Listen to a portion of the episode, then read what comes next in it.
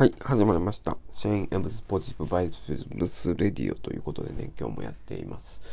えっ、ー、とですね、今、ベトナム語を勉強してるんですけれども、あの、パターンプラクティスっていうのをやってます。これ一つのね、えー、第二言語の学習方法で、どんなものかって言いますと、いわゆる文系練習ですね。文の形を作る練習。英語で言うと、えー、I play tennis。私はテニスをします。I play tennis, I play tennis で、この I play の単語を入れ替えていくんですね。He plays tennis で、この3単元の S が学べるわけですね。I play tennis, he plays tennis, she plays tennis で、3単元の S を学びます。で、これを否定文に例えばします。I don't play tennis 私はテニスはしません。まあ、こういうように。で、これを過去形にしたり、I didn't play tennis。要は文型を少しずつ変えていくことで、えー、まあ、文法をね、あのー、身につけるっていうことができるんですね。これはまあ日本のね、あの勉強でも結構やってきた方式で、まあこれ、どっちかといえば書く方ですけどね。英語で言えばアメリカ国語教本とかそういうのがベストセラーで有名なんですけども、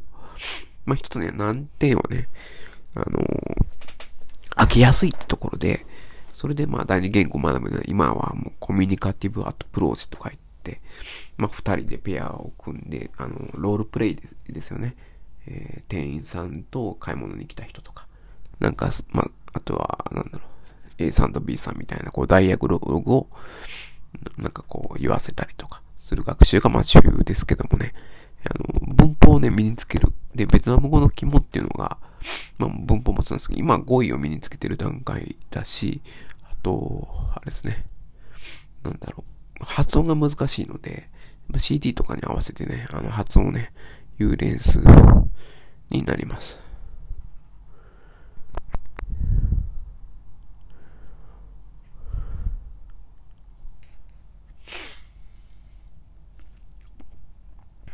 まあこれ飽きやすいんですけどね、この学習、あの正しくね、えー、正しい文法を身につけるっていうのは非常にね、有効な練習だと私は思っています。はい。で、語彙もね、身につけることができると思う。何回も繰り返し言うことでね、身につけることができると思うので、はい。これをね、やっていこうかなっていうふうにね、思っています。はい。あのー、語学ってね、なんでしょうね、いい加減にやるのがね、結構ね、いいかなと思ってて、まあ、のー、真面目にやりすぎる。例えば数学とかって、ね、一つの答えに向かってやっていかないとね、できないんですけども。あの、ベトナム語とかってね、あの、英語、まあ、英語もそうなんですけども、まあ、一回忘れてもまた思い直せばいいんですよね。例えばホテル、拡散っていうのがホテルっていう意味らしいんですけど、そうなんだ。かもうすぐ忘れるんですけどもね、何回も何回もやってことでね、だんだん思い出していくということで、こう、じわじわじわじわ、こう、能力をね、身につけていくってことで、で、あの、やっぱり、ベトナムの人たち、まあ、英語も苦手な人が当然日本と同じで多いんで、えー、少しでもね、あの、ベトナム語を喋る。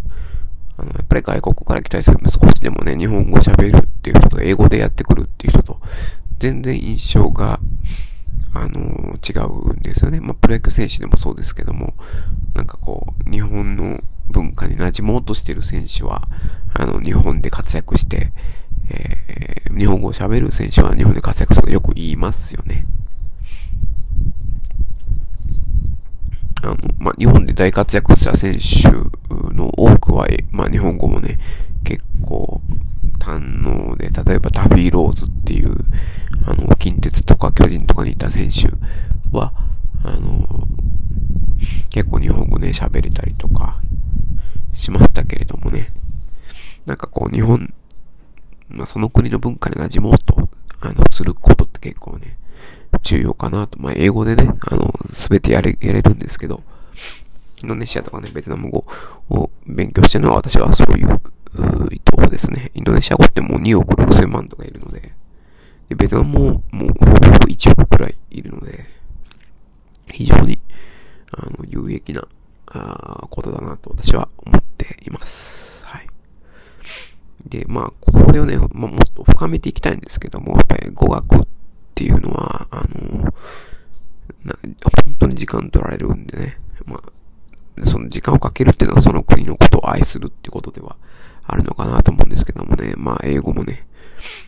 然ネイティブ並みなんか絶対なれないと。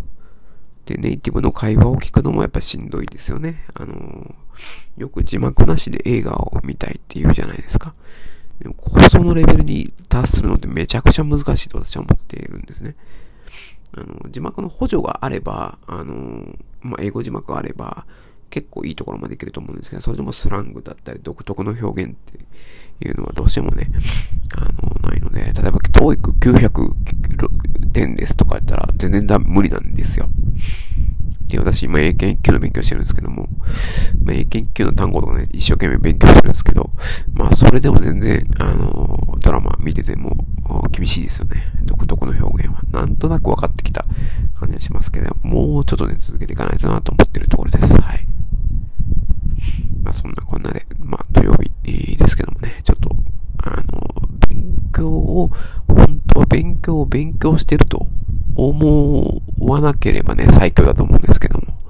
はい。まあちょっと、まあそんなことはいいか。続けていこうかなと思います。はい。ありがとうございました。